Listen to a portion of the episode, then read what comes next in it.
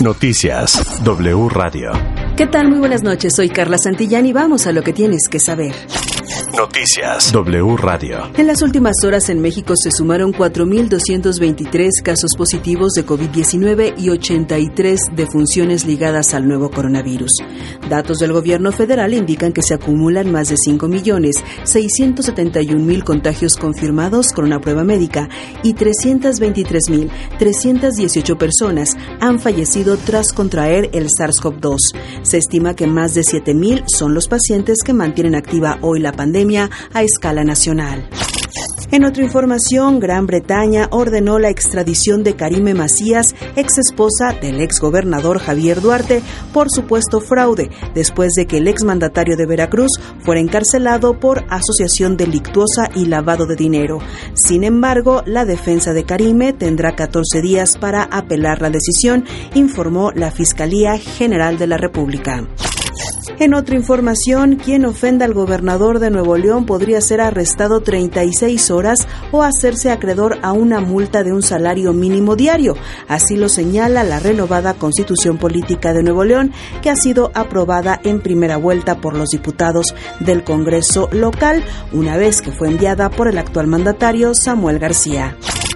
Y precisamente allá en Nuevo León, con 30 votos a favor, 5 en contra y 6 abstenciones, el Congreso Regio aprobó que las peleas de gallos y las corridas de toros sean consideradas patrimonio cultural. De esta manera, los espectáculos de este tipo no podrán ser prohibidos, sancionados o castigados en la entidad.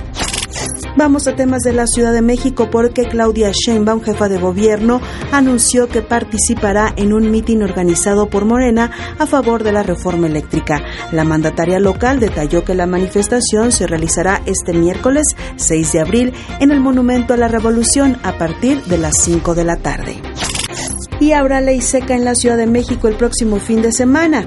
El gobierno local informó que no habrá venta de alcohol el 9 y 10 de abril en el marco de la consulta por la revocación de mandato. Será este miércoles cuando se informe de los operativos de seguridad y se especifique el número de policías que estarán a cargo de las boletas para la consulta.